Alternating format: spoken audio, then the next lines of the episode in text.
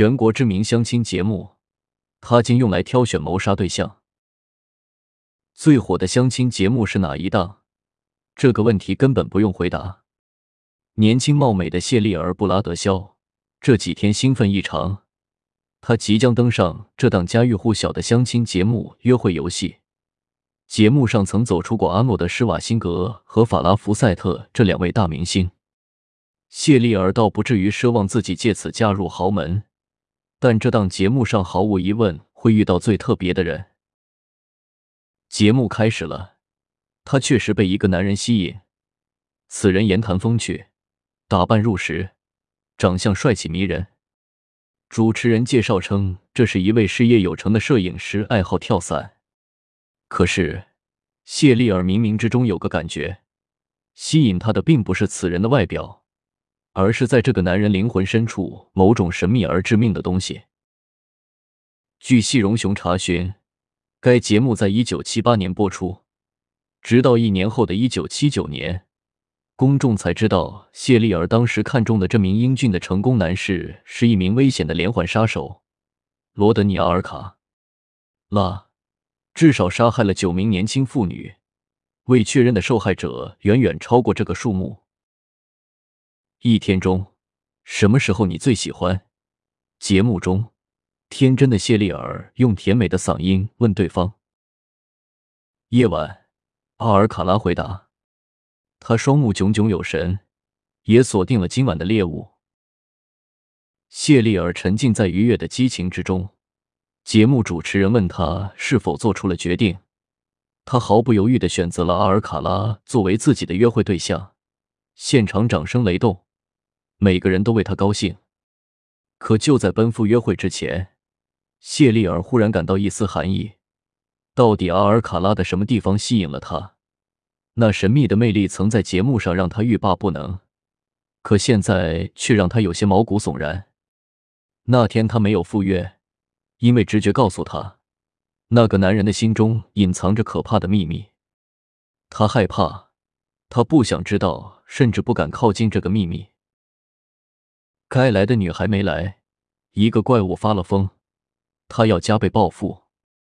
接下来的几个月内，连续有三名年轻女子遇害，死因是勒颈窒息，被发现时衣衫不整，随意的弃置山林，尸体高度腐败。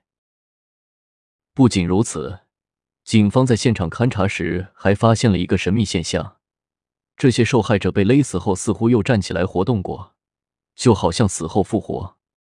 每名受害者都死了两到三次，简直匪夷所思。经过排查走访，警方得知，所有的受害女孩都接触过一名时尚摄影师。这名摄影师先是对女孩的外表大加称赞。再邀请他们一起去风景区拍照。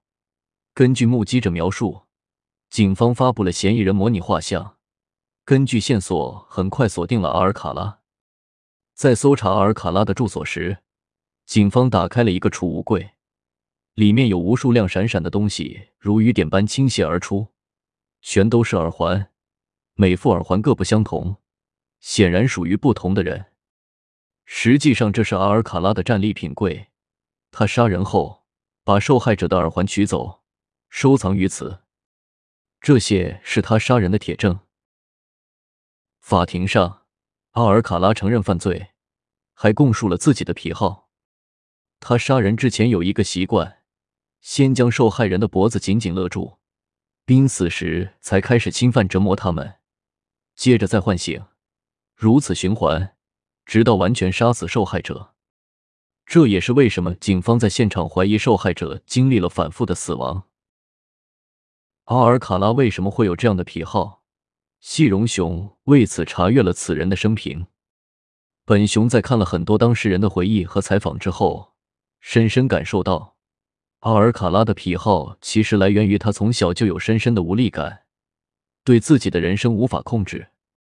他想要一个完整的家庭。